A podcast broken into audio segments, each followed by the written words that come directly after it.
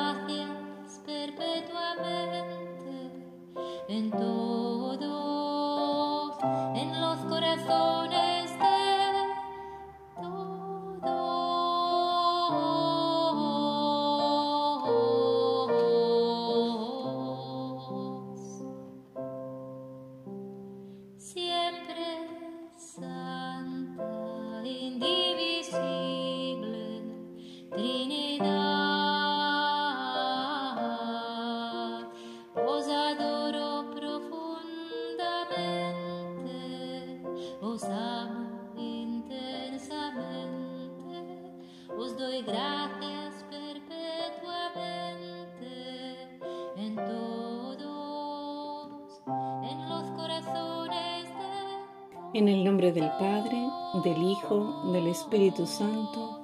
Amén. La catequesis de hoy es larva espiritual, donde nosotros vamos a ver cómo Jesús quiere enseñarnos que nuestra vida espiritual puede considerarse larva o sombra de lo que es la verdadera vida espiritual. Pero antes de entrar en este tema, vamos a ver algo importante que Jesús llama el orden de su providencia. ¿Para qué? Para que podamos tener una visión más amplia del por qué Dios había tenido este regalo de su divina voluntad oculto en su infinita sabiduría y por qué razón es precisamente en este tiempo que nos da a conocer este don. Esta explicación que Jesús da en los libros del cielo, Él le llama el orden de su providencia. Si queréis leerlo, está en el volumen 12, el 29 de enero de 1919. Aquí Jesús explica cómo la humanidad en cada periodo de dos mil años ha sido renovada y va detallando y va explicando cómo la primera renovación ocurre a través del agua. Nosotros la conocemos y la conocemos como el diluvio universal. Dios primero crea toda la naturaleza, crea todo lo que vemos, crea a nuestros primeros padres y desde ese momento transcurren dos mil años hasta esa primera renovación, la del agua, la que nosotros pues conocemos como el diluvio. Después que ocurre el diluvio, Jesús va explicando que pasan dos mil años para que ocurra la segunda renovación. Y esta segunda renovación Jesús la llama la renovación de la sangre. Y es la redención donde Jesús manifestó su humanidad. Dejó ver, como dice él, como por fisuras dejó ver su divinidad, pero todo lo que nosotros vemos en la redención es lo que él manifestó a través de su humanidad. Y de estos dos mil años hemos vivido todos hasta ahora. Ha salido todo lo que nosotros conocemos, la grandeza de los santos que nos han precedido antes, los sacramentos, la Santa Madre Iglesia, todo lo que es la Sagrada Escritura, el Evangelio, todo salió de esa renovación de la sangre. Este mensaje mm, Jesús se lo dio a Luisa en el año 1919. Es importante la fecha porque en ese momento Jesús le dijo a Luisa que ya se aproximaba la tercera renovación. Y transcurridos dos mil años desde la renovación de la sangre, donde en ese periodo de tiempo Jesús manifestó grandemente lo que obraba su humanidad, pues llega la tercera renovación y dice Jesús que será a través del conocimiento. Ya han pasado dos mil años desde la redención y esta renovación a través del conocimiento será del conocimiento de qué? ¿Cómo se llevará a cabo esta tercera renovación? Que Jesús nos explica que será a través del conocimiento. Pues será a través del conocimiento de lo que obraba su divinidad en su humanidad. Si en la redención manifestó grandemente su humanidad, ahora quiere revelarnos todo lo que su divinidad llevó a cabo en su humanidad. Y dice Jesús lo siguiente, llevaré a cabo la renovación con manifestar lo que hacía mi divinidad en mi humanidad, cómo obraba mi querer divino con mi querer humano. Mi amor quiere desahogarse y quiere hacer conocer los excesos que obraba mi divinidad en mi humanidad en favor de las criaturas, que superan con mucho los excesos que externamente obraba mi humanidad. Aquí vemos esa segunda renovación que es a través de la sangre, donde Jesús manifiesta su humanidad grandemente. Todos los grandes santos que conocemos han salido de la imitación de la humanidad de Jesús. Pero ahora, en esta tercera renovación, Jesús quiere enseñarnos, quiere darnos el conocimiento de todo lo que su divinidad llevaba a cabo en su humanidad. Y ahora podemos decir que tendremos la mirada completa de lo que ha obrado Dios, tanto en la creación como en la redención.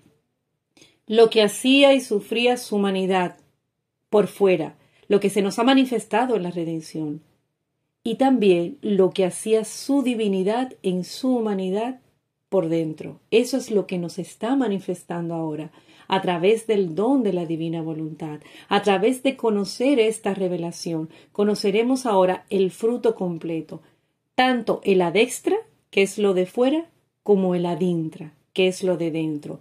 Lo de fuera, lo que obraba su humanidad, como lo de dentro, lo que llevó a cabo su divinidad.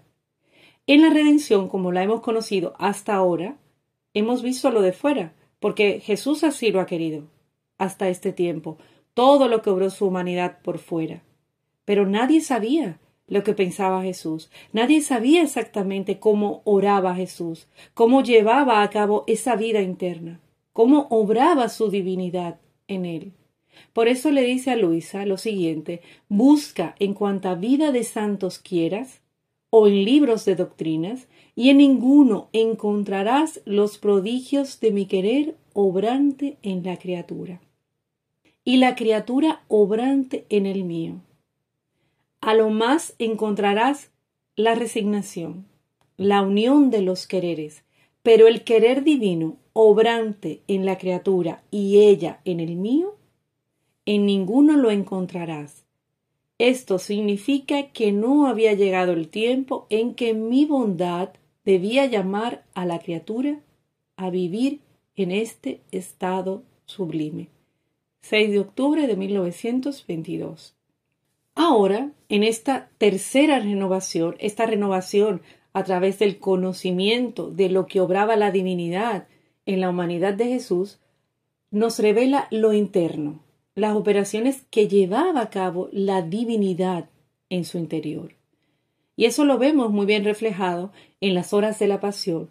Cuando leemos las horas de la pasión y estamos meditando las horas de la pasión, vemos todos esos actos que ya conocíamos por fuera, la coronación de espina, la flagelación, las caídas de Jesús, pero ahora, en esta pasión, vemos ese fruto interno, cómo Jesús va poniendo un bien divino en cada uno de esos actos que va haciendo por fuera. Un ejemplo, cuando Él cae al torrente Cedrón, nos deja allí el manto de luz con que el hombre fue despojado al salirse del paraíso. Cuando es coronado de espinas, vemos ese bien divino que va poniendo Jesús, uniendo la inteligencia humana con la inteligencia divina. Y así de todos sus actos, nos va contando el motivo del por cual él hizo ese acto. Nos va explicando el motivo del, del por qué hizo tal o cual milagro. Todo lo que Jesús obró por fuera lleva un bien divino, un fruto divino por dentro. Y no quiere decir ahora que la redención ya está obsoleta y que ahora es otro tiempo diferente. No, al contrario, ahora es más importante que nunca la redención, porque ahora no solo tomaremos lo que hemos conocido hasta ahora, lo de fuera, sino también que con el don de la divina voluntad tomaremos lo de dentro, todos esos bienes divinos, todos esos frutos divinos que Jesús fue poniendo en todo lo que obró, pero también en la creación, ¿eh? Lo mismo pasa en la obra de la creación. Con la obra de la creación nosotros hemos estado usando lo creado, podemos decir que a nuestro antojo, ¿verdad? Hemos estado alimentando esta vida natural, hasta con desperdicio, diría yo, Por eso Jesús nos llama los ladrones de la creación. La Virgen también nos lo dice, la Reina del Cielo, porque solo tomamos lo de fuera, al igual que en la redención.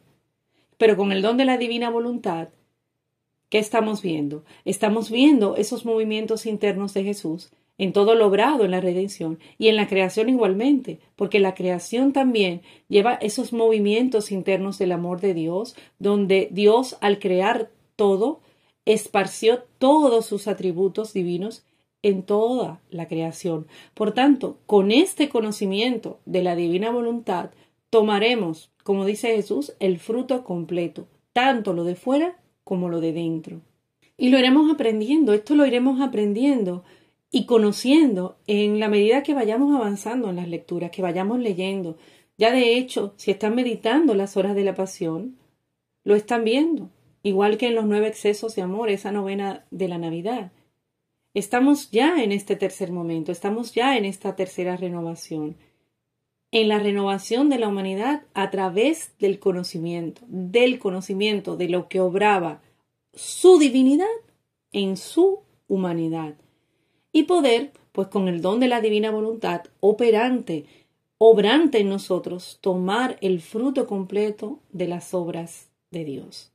Pero, dicho esto, vamos a seguir viendo una parte muy importante de este conocer la divina voluntad, y es que Jesús quiere enseñarnos, como dijimos al principio, quiere que nos demos cuenta de que nuestra vida espiritual es una larva o sombra de la verdadera vida espiritual. Ya hemos visto ¿Por qué ahora?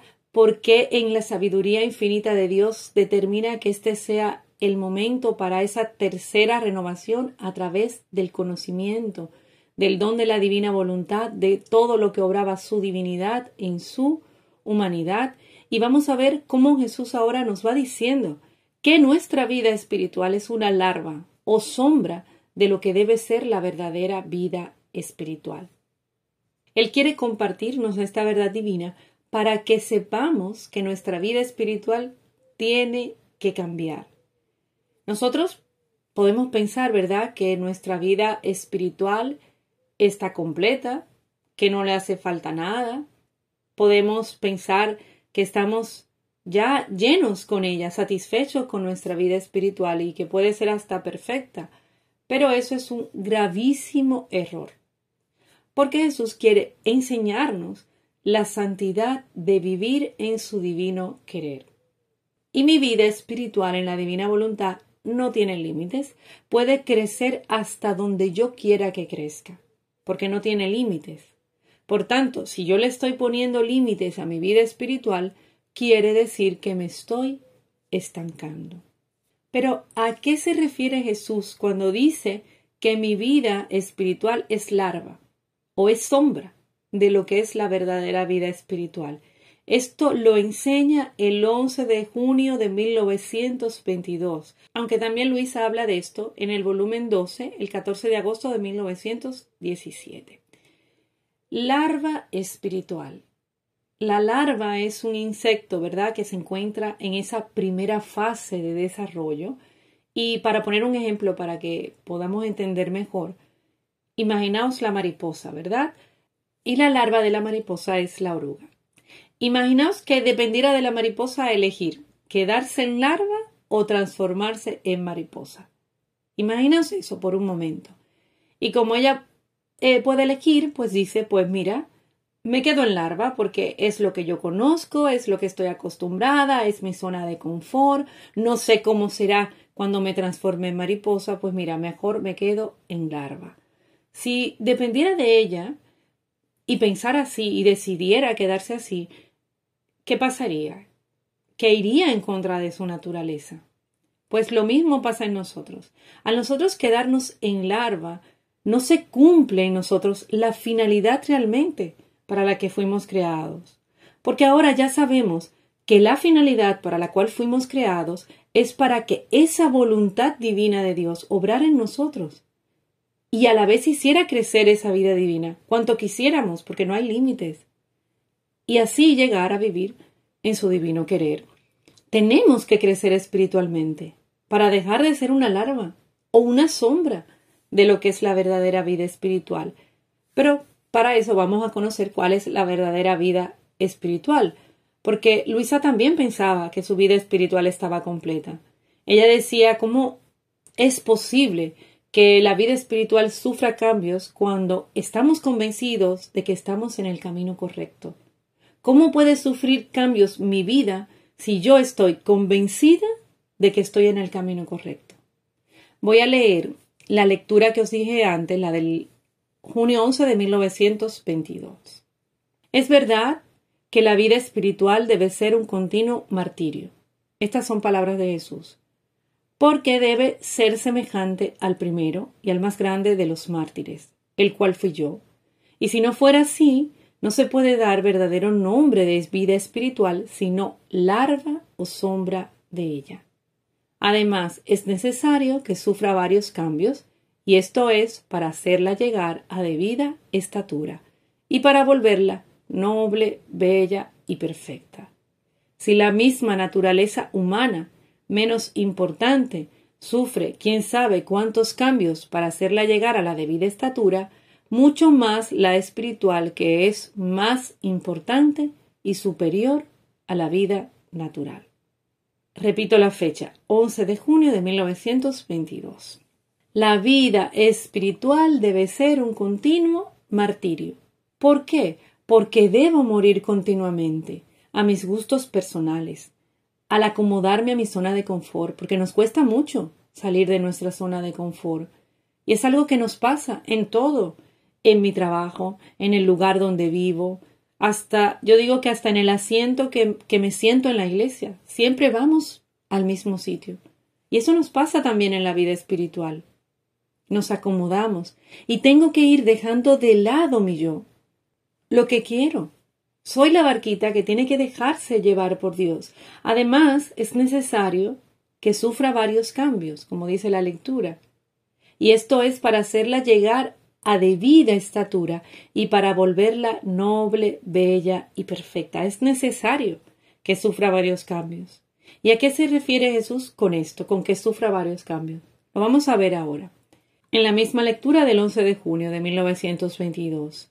Si la misma naturaleza, menos importante, sufre quién sabe cuántos cambios, dice Jesús, para hacerla llegar a la debida estatura, mucho más la espiritual, que es más importante y superior a la vida natural. Y Jesús nos explica que la vida natural simboliza la vida espiritual. ¿Esto qué quiere decir? Todo esto que, que, os voy hablando viene en la lectura del 11 de junio. La vida natural se gesta en el seno materno, ¿verdad? Se forma, va creciendo durante los nueve meses, y Jesús pone el ejemplo siguiente y dice, si la criatura se quisiera quedar allí, en el vientre de su madre, sería imposible porque le faltaría el espacio. Está obligada a salir fuera, le faltaría el espacio, se sofocaría. Incluso pondría en peligro la vida de la madre. Cuando nace, ¿cuántos cuidados no necesita esta criaturita? Que tenga pañales, darle leche, porque si se le daría alimento sólido, ¿qué pasaría? Sería imposible, se moriría el bebé. Pero luego esta criaturita crece, aprende a ir solo al baño, a comer cosas sólidas, y le dice Jesús a Luisa, mira todos los cambios que sufre la vida natural solo en la infancia. Pues eso mismo pasa con la vida espiritual. La vida espiritual, en vez de concebirse como la natural en el seno materno, se concibe en la sangre de Cristo, en su amor, y con sus verdades divinas aprendemos a caminar. Ahora bien, dice Jesús, yo no quiero formar niños, niños que solo quieren jugar, sino formar copias semejantes a mí. Y jugar no es solo que me tome a broma las cosas espirituales, sino también la inestabilidad, la indecisión, la inconstancia, la volubilidad, lo que estuvimos hablando, ¿verdad? La vez pasada. Y así voy pidiendo en mis oraciones, voy pidiendo esto, pidiendo aquello, voy cambiando, inclusive hasta de petición, de acuerdo a mis necesidades materiales, en vez de espirituales, donde me dice Jesús que esa vida espiritual es más importante y es superior a la vida natural. Pero puede ser que hayamos puesto nuestra vida natural por encima de la vida espiritual. He dado por hecho que mi vida espiritual estaba completa, que no me hacía falta nada y que todo lo que tenía que pedir era para la vida natural. Y dice Jesús, pocos son los que trabajan junto conmigo para hacer de ellas una copia de mí. Entonces, ¿cuál es la vida espiritual que Jesús me propone? Porque le llama larva a la vida que puedo llevar ahora. Si no nos sometemos a ser copias de Jesús, quedaremos en la etapa de larva, de sombra, en esa primera fase.